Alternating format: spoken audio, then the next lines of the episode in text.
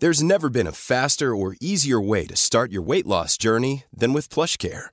PlushCare accepts most insurance plans and gives you online access to board-certified physicians who can prescribe FDA-approved weight loss medications like Wigovi and Zepbound for those who qualify. Take charge of your health and speak with a board-certified physician about a weight loss plan that's right for you. Get started today at plushcare.com slash weight loss. That's plushcare.com slash weight loss. plushcare.com slash weight loss. Bruselas acaba de presentar su propuesta de reforma del Pacto de Estabilidad y Crecimiento. ¿En qué consiste exactamente esta reforma? ¿Acaso supondrá que España se verá obligada a hacer recortes presupuestarios durante los próximos años? Veámoslo. El Pacto de Estabilidad y Crecimiento es una pieza clave dentro de la arquitectura institucional del euro. Si 20 países, si 20 estados comparten una misma moneda, es necesario que exista algún tipo de coordinación entre ellos a la hora de emitir deuda. Al fin y al cabo, cuando un Estado posee soberanía monetaria, es decir, cuando emite la moneda en la que está denominada su propia deuda, ese Estado en momentos excepcionales puede recurrir al Banco Central para financiarse a través de la monetización de su deuda, es decir, y en última instancia para financiarse a través de inflación. Por supuesto, esta no es la práctica más responsable posible, pero sí es una vía desesperada que pueden tener a su disposición determinados estados, pero sí es una vía que tienen a su disposición aquellos estados con soberanía monetaria. En cambio, cuando un Estado renuncia a esa soberanía monetaria, es decir, cuando renuncia a tener su propio banco central, a emitir la moneda con la que se endeuda, entonces ese Estado también está renunciando a la posibilidad de monetizar su deuda incluso en momentos de tensión financiera. Y claro, si un Estado no puede recurrir a la monetización de su deuda ni siquiera en momentos desesperados, más le vale a ese Estado no colocarse a sí mismo en una posición de tensión financiera, en una posición de descrédito financiero. Es muy importante que las finanzas públicas de ese Estado sean saludables, estén en buena forma, para que así no necesite recurrir a la monetización de deuda por parte del Banco Central, dado que esa vía está cerrada o incluso aunque quisiéramos reabrirla, porque uno podría plantear, bueno, ¿y por qué el nuevo Banco Central que emite el euro, la moneda de 20 estados, no acoge también la monetización de deuda de los distintos estados que conforman la eurozona? Aunque el Estado español no pueda monetizar su deuda en su propio Banco Central, podría en principio monetizarla a través del Banco Central Europeo, que es algo que indirectamente se ha estado haciendo durante los últimos años. ¿Por qué no dar rienda suelta a esto?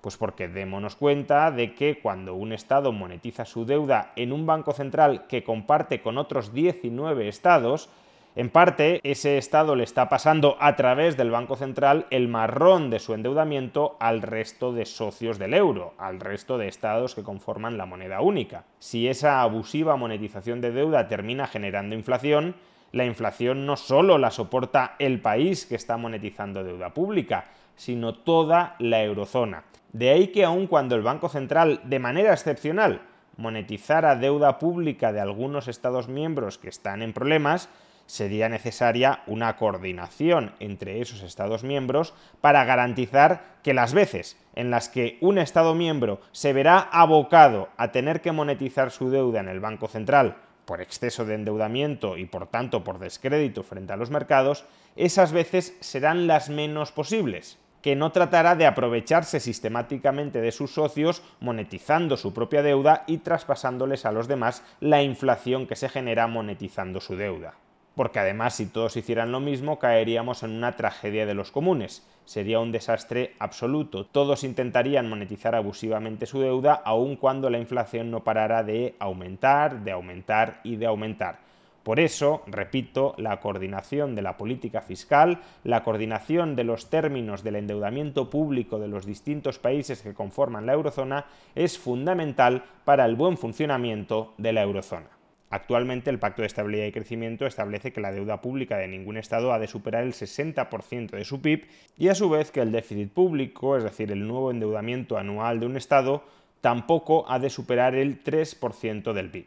Si estas condiciones no se cumplen, entonces el Estado incumplidor debe someterse al llamado procedimiento de déficit excesivo, un plan de reducción de déficit y de deuda supervisado, tutelado por la Comisión Europea y que en caso de no cumplirse abocaría al Estado incumplidor a ser sancionado.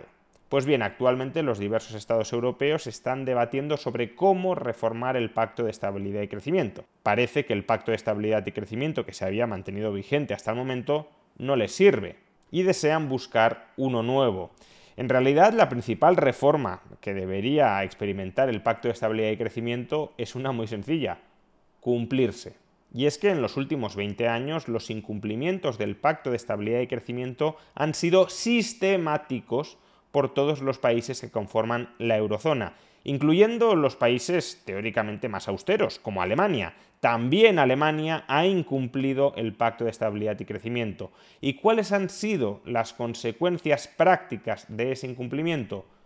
Ninguna, porque no hay un solo país que haya sido sancionado una sola vez por incumplir el Pacto de Estabilidad y Crecimiento.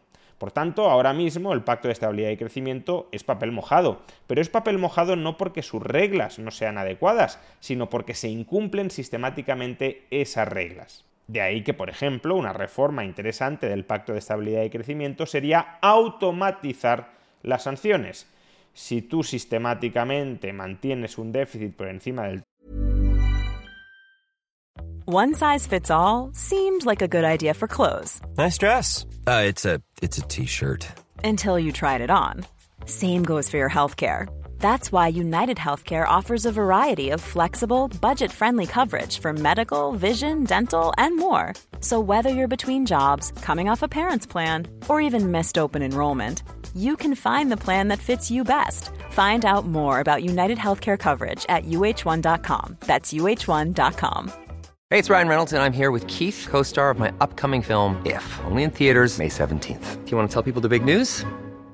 All right, I'll do it. Sign up now and you'll get unlimited for $15 a month in six months of Paramount Plus Essential Plan on us. Mintmobile.com slash switch. Upfront payment of $45 equivalent to $15 per month. Unlimited over 40 gigabytes per month. Face lower speeds. Videos at 480p. Active Mint customers by 531.24 get six months of Paramount Plus Essential Plan. Auto renews after six months. Offer ends May 31st, 2024. Separate Paramount Plus registration required. Terms and conditions apply if rated PG.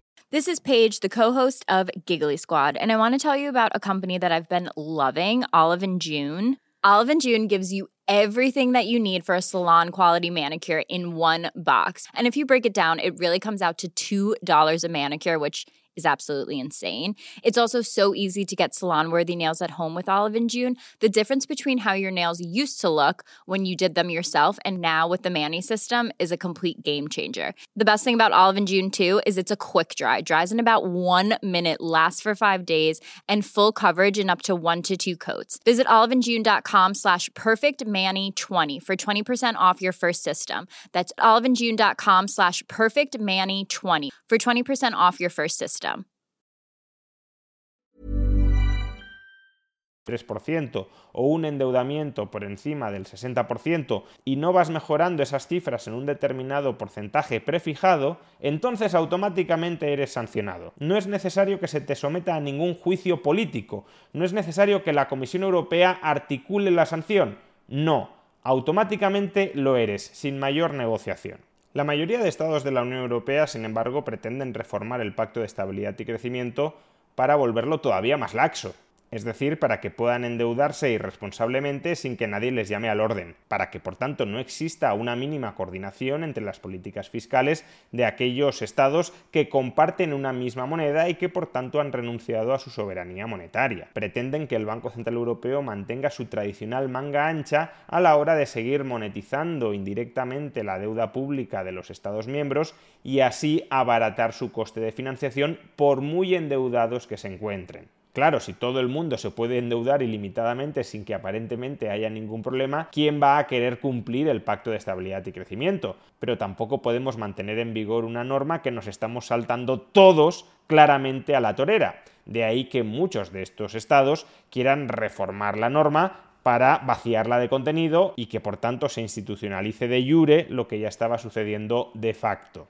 Afortunadamente parece que Alemania en esta ocasión no se ha terminado de bajar totalmente los pantalones y el ministro de Finanzas alemán, del Partido Liberal entre muchas comillas, un partido que desde luego tiene poco de liberal libertario, pero que sí suele tomarse bastante en serio la sostenibilidad de las cuentas públicas, El ministro Christian Lindner escribió recientemente en el Financial Times diciendo que si la propuesta que iba a salir adelante, que se iba a intentar aprobar, era una propuesta que empeoraba el pacto de estabilidad y crecimiento tal cual existe a día de hoy, Alemania no lo iba a apoyar. Que de lo que se trata es de mejorar el actual pacto de estabilidad y crecimiento para garantizar un proceso de desendeudamiento de aquellas economías más exageradamente apalancadas no de lo contrario, no de convalidar, no de consolidar esa situación. Y a raíz de esta oposición del ministro de Finanzas alemán, la Comisión Europea ha tenido que llegar a una posición intermedia entre la posición del grupo de países más manirrotos y más irresponsables fiscalmente y la posición alemana. Y ahora, entre muchas otras cosas, lo que propone la Comisión Europea es que aquellos países que incumplan el Pacto de Estabilidad y Crecimiento estén obligados a reducir cada año su déficit estructural en medio punto porcentual. Esto supondría, por ejemplo, que ahora mismo España tendría que recortar su déficit, ya sea subiendo impuestos o recortando gastos, en alrededor de 7.000 millones de euros anuales y recortarlo, insisto, en términos estructurales, no coyunturales. Cuando la coyuntura es positiva, los ingresos tienden a aumentar y los gastos, o algunos gastos, por ejemplo prestaciones de desempleo, tienden a reducirse. Pero no es eso, aparentemente, no está del todo claro, pero no es eso, aparentemente, lo que está proponiendo la Comisión Europea, sino que el déficit estructural, aquel que no se ve influido por las circunstancias del ciclo, se reduzca en medio punto porcentual de PIB al año. Y esto es fácil de conseguir, es difícil, habitualmente España lo cumple, lo incumple, pues como podéis observar en este gráfico elaborado por Miguel Cardoso, economista jefe del BBVA Research, España no habría cumplido esta condición, este requisito, en ningún año desde 2015. Toda la reducción del déficit público de España desde el año 2015 ha sido una reducción cíclica, no estructural. De hecho, en términos estructurales, como vemos en el gráfico, ha aumentado el déficit año tras año desde 2015. Por tanto, esta propuesta de la Comisión Europea, sin ser la más estricta posible, sí supondría, en caso de salir adelante y en caso de llevar asociado un automatismo en la sanción, cosa que de momento no sucede pero que Alemania sí está reclamando, sí supondría muy probablemente la necesidad de que efectuáramos ajustes en algún momento a lo largo de los próximos años. Ahora, los ajustes vendrían a partir de 2024, es decir, que el actual gobierno de ajustes obligados por el Pacto de Estabilidad y Crecimiento, ninguno. Sea como fuere, necesitamos un pacto de estabilidad y crecimiento sólido y creíble, porque si no, el euro no va a funcionar. El Banco Central Europeo solo será verdaderamente independiente cuando no sienta la necesidad estructural de monetizar la deuda de los estados para evitar su bancarrota y así salvar la unidad del euro.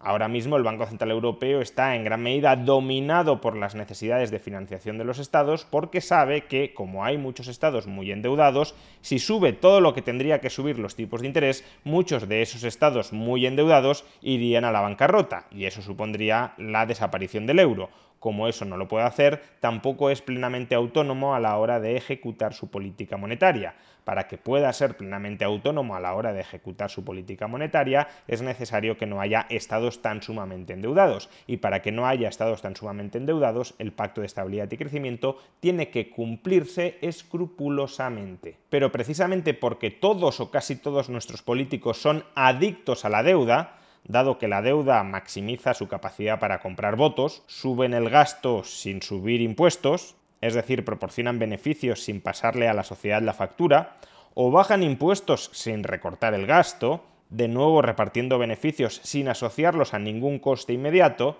como todos nuestros políticos son adictos a la deuda, todos nuestros políticos van a intentar, por un medio o por otro, sabotear estructuralmente el pacto de estabilidad y crecimiento, que es lo que ha venido sucediendo en Europa, como ya he indicado, durante las últimas décadas. Ese es, en definitiva, el gatopardismo de la política, del euro y de la Unión Europea.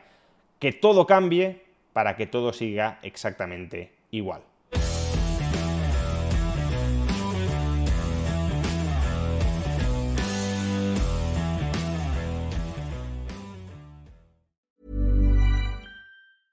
Hey, it's Danny Pellegrino from Everything Iconic.